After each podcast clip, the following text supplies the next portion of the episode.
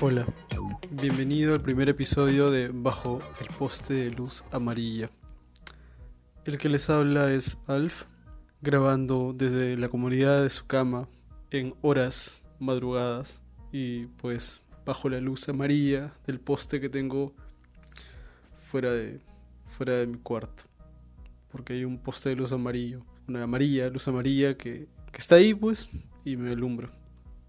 Sí, Acabo de decir el nombre supuestamente, pero en verdad, en verdad está editado. Porque en el momento que grabé esto, no se me ocurrió una forma de, no sé, de pensar en un nombre. Solo empecé a grabar esto porque quería hablar acerca de cómo me siento ahora. Pero al mismo tiempo tocar algún tema porque seguro ayudará a hablar de algo. En mi vida siempre ha sido eso, no sé, la forma en la que yo lidio con las cosas. Pensar en algo más y hablar acerca de eso. Y rezarle a, a, no sé, a Michelle Alexander God Edition de que, de que funcione. He estado pensando en, en cómo fue la vida antes de la cuarentena, pero no solo mi caso, sino la de las personas. Supongo que toda esta etapa de bucle ha sido como, no sé, como el, el momento en el que han tenido esa pausa que siempre han querido pero no, no siempre, no a todas las personas esa pausa les ha dado como que, como lo que necesitan. O sea, no les ha dado lo que necesitan exactamente, sino que les ha hecho cuestionar toda su vida antes de la cuarentena. Esto de la cuarentena es, es como un antes y después de Cristo. Y las personas ahora tienen el, momento ideal para reorganizar su vida. Pero eso son algunas personas. Y hay personas como yo que en vez de reorganizar su vida, se le viene todo encima. Es como estar arreglando una estantería, estar acomodando todo bien bonito, creer que te está saliendo bien, luego darte cuenta de que una de las cosas que pusiste en esa estantería no debería estar ahí. Entonces la agarras y la pones en otro lado del estante. Para que se vea bien, porque quieres que se vea bien el estante. Pero luego dices, no, esto no va ahí, la vuelves a cambiar Luego piensas, mmm, debería ir algo más ahí. Y si eres una persona como yo, que se distrae todo el tiempo y se desvía de todo, todo el tiempo porque nunca se puede enfocar, vas a agregar algo más, porque vas a pensar de que agregar algo más tal vez sería bueno. Luego agregas tantas cosas y le das importancia a tantas cosas, todo puede entrar en ese estante, que el estante se te viene encima y terminas tirado en el suelo, llorando, con el estante encima tuyo, pensando si fue buena idea poner tantas cosas si fue buena idea darle importancia a tantas cosas y cuestionas todo, todo el instante, toda tu vida y piensas cómo lo organizas ahora, pero también está el lado que te dice no, no lo organizas, ¿para qué? ¿Qué te hace caer de nuevo? Se va a caer de nuevo, sí, como eres tú, se va a caer de nuevo, sabes que se va a caer de nuevo. Eso es lo que me digo yo a mí. En los momentos en los que estoy como ahora, triste, si ustedes han estado tristes en momentos así, supongo que también pueden sentirse igual. Como que todo se les viene encima, de diferentes formas. no voy a creer que todos ustedes son tan cojudos como para llenar un estante con un montón de cosas con las cuales no van a poder lidiar. Pero yo sí, pues porque no tengo, no tengo un buen control de todo ello. Ya habiendo hablado acerca de ello, eh, vamos a iniciar con el tema. Básicamente, este podcast, porque es un podcast, pero no de tanta larga duración, yo hablando acerca de un tema, pero, pero no, no exactamente del tema, sino dando ejemplos cercanos, o simplemente tratando de hablar del tema en los 20 a 25 minutos que quiero que duren este podcast, porque no quiero que dure tanto. Quiero que sea simple una conversación simple que podrías tener con alguien mientras estás borracho, afuera de la casa, afuera de la discoteca o bar, o en el baño quizás, quién sabe, no sé. Y hablar de cualquier vaina. Porque, uno, me siento solo en la cuarentena, no tengo nadie con quien hablar. Y me gusta hablar. Pero hablar con sentido a veces. y ya no tanto a la broma, sino querer llegar a un punto. Y bueno, el punto del día de hoy es acerca de la vida, cómo organizar tu vida. Pero no te voy a dar los tips de cómo organizar tu vida, al contrario, te voy a dar los tips de cómo desorganizarla. O al menos cómo la desorganizo yo. Y como sé que eres una persona bastante inteligente y una persona bastante consciente y con las capacidades que obviamente yo no tengo, tú vas a poder organizarla bien. A tu antojo, tomando un mal ejemplo, como un mal ejemplo que no debes seguir, el mío, y luego organizando tu vida y sintiéndote bien tú mientras yo sigo siendo miserable. Empecemos. A veces a mí me, pasa, me pasa bastante que recuerdo mucho. Tengo recuerdos recurrentes de lo que he hecho antes en mi vida y de las cosas que me han hecho feliz. Actividades, personas y demás. Pero en mi caso, porque es, porque es el caso erróneo, siempre tengo en mi cabeza eso, o sea, las cosas que me hicieron feliz. Y es como que pienso, por qué dejaron de hacerme feliz o por qué me alejé de aquellas cosas que me hacían feliz. Si eran tan buenas, porque las dejé? O por qué me fui alejando por otras. En mi mente pienso que tal vez es por porque creía que otras cosas eran mejores o que me iban a funcionar mejor, pero no funciona igual siempre. Y de hecho, a veces es como que en vez de creer que estás continuando pero avanzando, simplemente estás caminando sobre arena movediza y te vas hundiendo.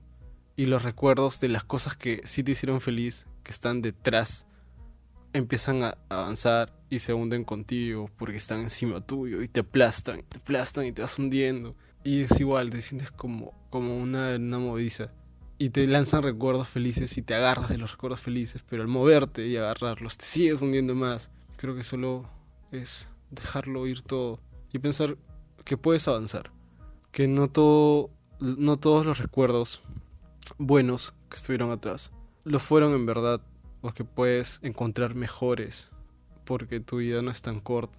Pero cuando piensas en que la vida no es tan corta, en mi caso, ya dejo de pensar totalmente en, en la felicidad de mi vida y cómo la estoy organizando bien o cómo la estoy siguiendo.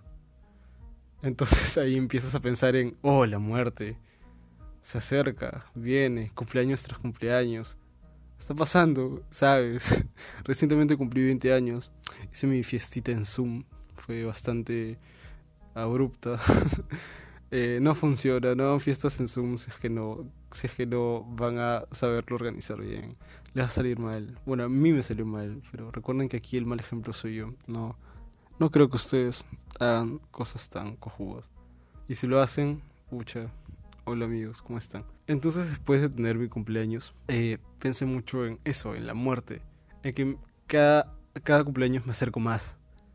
Es como que el, el tiempo avanza y ya al menos en esta creo que nos damos cuenta algunas personas de ello. Cómo va pasando y pasando y pasando y piensas, ala, ¿cómo continúo sabiendo que al continuar también estoy retrocediendo hacia mi punto de partida y en el momento en el cual todo va a cambiar y las personas que son adultas son tan felices o llegan a tener llegan a tener el grado de felicidad que al menos tengo ahora felicidad entre comillas porque ahora estoy horrible como me siento ahora, es muy mal. Pero siendo más adulto eso va a cambiar, va a ser mejor, va a ser peor. En mi mente, y digo en mi mente cada rato, pero es que básicamente eso es porque estoy encerrado y no hablo con nadie, es que no, es que siento que de hecho va a ser peor. Y veo a la adultez, a la vejez y el paso del tiempo como, como algo como un castigo que se va a venir en cualquier momento y no voy a poder salir y también voy a entrar en una crisis en la cual voy a pensar, oh, ¿cómo salgo ahora? Si ahora todo está tan mal, ¿qué, qué me queda? El tiempo va a seguir avanzando, va a seguir avanzando. Nada lo va a cambiar. Y los años siguen pasando y pasando y pasando y pasando y pasando. Pero eso es algo más, una carga más con la que pienso. Aparte de pensar en las cosas que me hicieron feliz y las cuales ya no tengo. Aparte de la muerte, que siempre está presente. Y más si eres una persona que no quiere morir solo, como yo. Y ahí entra el tercer jugador de estos pasos para tener una vida organizada y no desequilibrarte, no salirte de la línea amarilla, de la línea recta que te ha el policía para, para que no te manden a la cana, tambalearte un poco, porque tienes tanto peso encima. Está la soledad. Mucha gente siempre me dice que debes aprender a lidiar con tu soledad y que la soledad no es mala, de hecho puedes, puedes uh, no sé, amar tu soledad, tu compañía, tu propia compañía es buena y, y, y tienes que, que lidiar con ello, pues amar tu soledad, disfrutarla, porque si no disfrutas de tu tiempo solo, ¿quién va a disfrutarlo contigo? Creo que esas personas lo dicen en buena, en buena fe, o sea, quieren ayudar, pero también está el otro lado de mi mente que piensa tal vez irracionalmente, que es, oye, sí entiendo que, que, que abracemos la soledad, que va a ser chévere hacerlo, porque al final la mayor parte de nuestra vida tal vez la pasamos solo, no solo nosotros y los pensamientos en nuestra cabecita. Pero, ¿qué pasa cuando ya has pasado tanto tiempo contigo solo que hasta tú ya te hartaste? Te has hartado de todo lo que piensas, te has hartado de, no sé, de tu presencia, de tu propia presencia. ¿Qué pasa cuando te hartas de tu propia presencia? Te sientes como un esposo de 50 años en, no sé, en el 2010, así enojado con tu esposa porque no la soportas y quieres que se vaya porque te diste cuenta que en verdad no la querías. Es ese detalle. Puedes amar tu tiempo solo, pero ¿qué pasa cuando ya te hartas de estar solo? ¿Qué pasa cuando ya no quieres estar solo tú y tú, estando ahí juntos? ¿Qué, qué hacemos? ¿Qué hacemos? no te lo voy a responder yo, obviamente, porque tengo la duda en mi cabeza. ¿Qué hago ahora que, que mi soledad está ahí conmigo? y me mira fijamente y me dice, hola, salúdame. Y yo estoy como que, estoy ocupado, tengo, tengo junta de directivos, me tengo que ir. Agarro mi maleta y zafo. ¿Qué hacemos? ¿Se hace? ¿Se busca la compañía de cualquier persona veloz para no sentirla? ¿O en verdad se tiene que lidiar con ello? Pero ¿cómo lidias? ¿Cómo lidias tú? Tú persona que está escuchando esto. ¿Qué haces tú? ¿Cómo, cómo, cómo lidias con eso? ¿O nunca te has puesto a pensar en eso?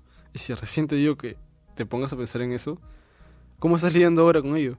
Yo ahora, ¿qué hago? Es simplemente pensar, mmm, sí, ya me aburrí de mí. Y más en la cuarentena, ahora todos supongo que estamos con nuestro yo y yo, nuestros tú y tú. Y, y, tal vez algunos ya queremos el divorcio, como yo. Pero a veces cuando estoy así de mal, pienso, no sé, tal vez podemos arreglarlo, podemos ir a terapia. A ir a terapia y arreglarlo para que la soledad y yo podamos continuar esta hermosa relación que es existir. Porque, no sé, en estos casos me pongo bastante tradicional y digo, no, para que un divorcio. Se puede solucionar, todo tiene solución. Bastante cojudito de mi parte. Pero es que también es que la soledad va a estar ahí siempre. No se va a ir, nunca. Es, es una persona jodida, se va a caer ahí siempre, siempre va a estar a tu lado. En los momentos menos indicados va a estar ahí, cuando llores va a estar ahí, solo tú y tu mente. Sí, y pienso, bueno, ya me de mi presencia. Entonces vamos a mejorar la presencia, ¿no? ¿Qué me fastidia de mí? Las cosas que me fastidian de mí. A veces llego a la conclusión de que solo es que me apunto con un dedo yo solo.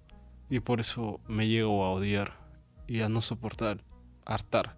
Puede mejorar, sí, pero es que tengo esas tres cargas, la soledad, el pensar en la muerte todo el tiempo, los recuerdos buenos que tuve y los que no tengo ahora. Y creo que al final toda esa conjunción de vainas son las que exactamente hacen que no me tolere a mí mismo, que quiera el divorcio al toque, quiera zafar, porque tener esas tres cargas en tu vida es lo que hace que estés cagado, es lo que hace que, que no avances, es lo que hace que te sientas tan miserable pensar en el pasado todo el tiempo, pensar en la muerte que te lleva al futuro. O sea, el pasado fue bueno, sí, retrocedamos, pero también está, oh no, la muerte, y eso te pide a gritos retroceder, porque quieres estar atrás cuando no pensabas tanto en, tanto en, en la muerte, porque funciona así, y luego estás con la soledad en el presente, también lidiando con ello, y tu soledad está como que, oh, eres basura. y tú, oh, gracias soledad, yo también te quiero, gracias. Y no sabes hacia dónde ir. Estás como que tu vida presente, estás como que, ah, no, ¿a dónde voy? ¿A dónde voy? ¿A dónde voy? ¿A dónde voy? Pero todo el reloj sigue girando y sigue avanzando y sigue avanzando. Entonces, ¿cómo organizas la vida de nuevo? ¿Cómo continúas? Ahora en cuarentena, tal vez puedas tenerte el tiempo. Es como una clase de la universidad.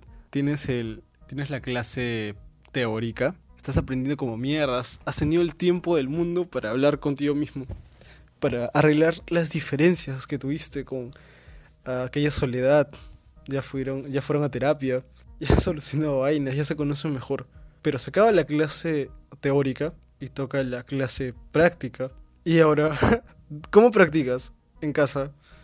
Pero bien, o sea, hacerlo bien, ya organizaste todo, pero la clase práctica en tu casa y si estás haciendo ahora, no sé, tu ciclo virtual, dime, ¿es fácil hacer la clase práctica en tu casa?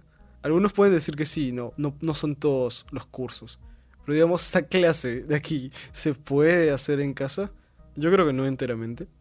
Se necesita la convivencia con otras personas o todo lo que era tu mundo anterior, o sea, las personas que estaban alrededor tuyo, para también confirmar y decir, ya, confirmo, está bien, ya, ponte, ponte 17 en tu nota, ya pasaste a la miércoles.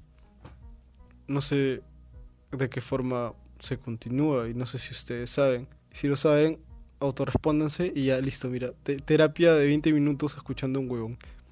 Una vez que comprendes esas tres cosas que, que están ahí, o al menos en mi caso, o sea, entiendo por qué soy un desastre y entiendo por qué todo siempre se me viene encima. O porque hay veces en las que simplemente de la nada me siento miserable y es porque siempre está eso en mi cabeza.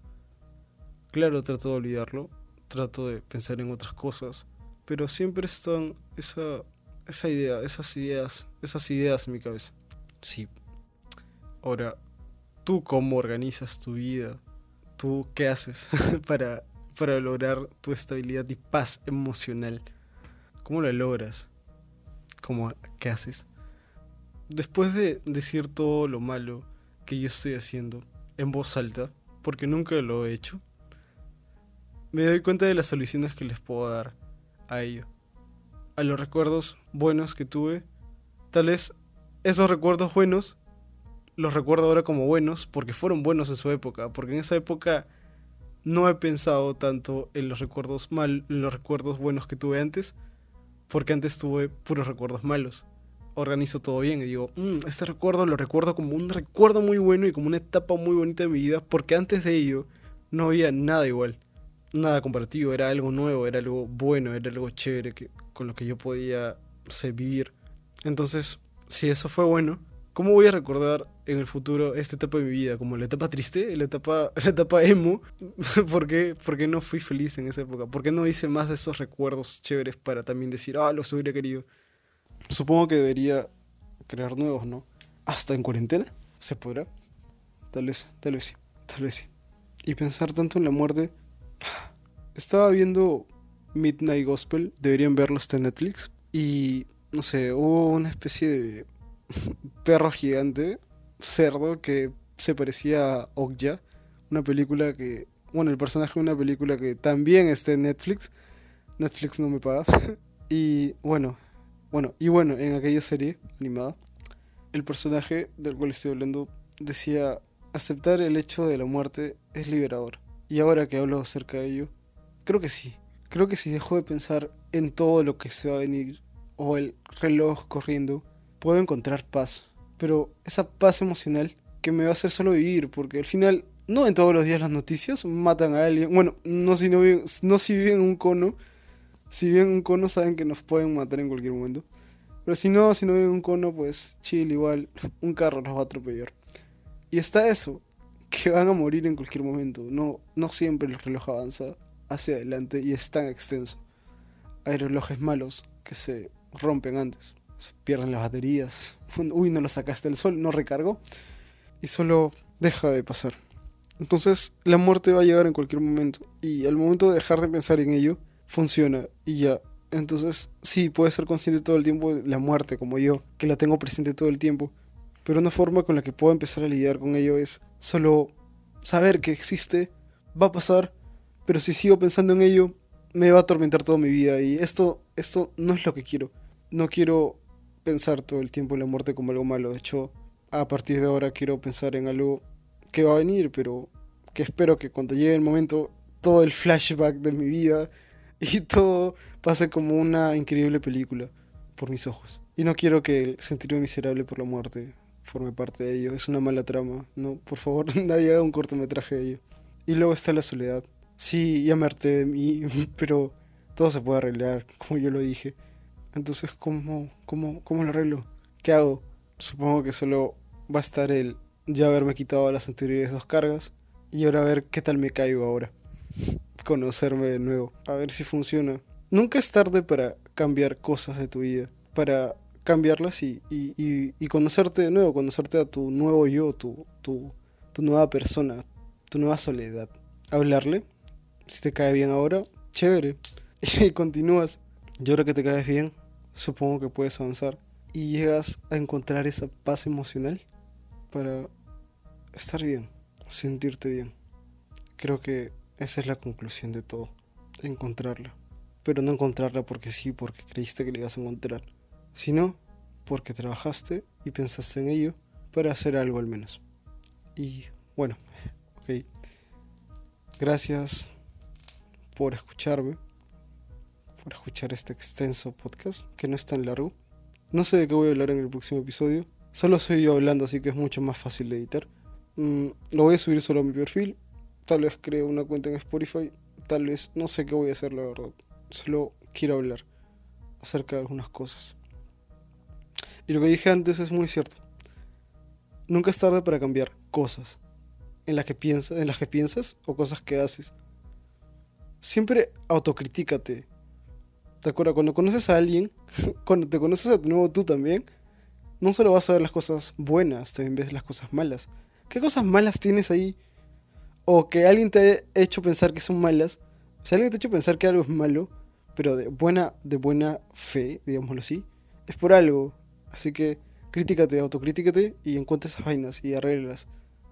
Si es que en verdad son malas y sabes que son malas. Para cambiar. Para no ser igual. Para ser mejor. Hasta la próxima semana, amigos. Cuídense. Y esto fue bajo el poste de luz amarillo. Porque mi cuarto está debajo. bueno, tengo al frente un poste de luz amarillo.